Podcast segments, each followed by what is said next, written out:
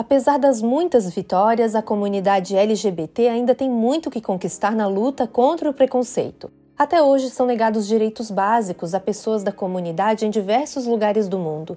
No Brasil, homofobia e transfobia são considerados crimes desde 2019 pela Lei do Racismo, que também engloba outros tipos de discriminação. Quem for julgado culpado pode ser punido com 1 a 5 anos de prisão e, em alguns casos, multa. O Ministério Público atua na defesa de vítimas desses tipos de crimes e incentiva a denúncia. Conheça seus direitos e junte-se a nós no combate ao preconceito.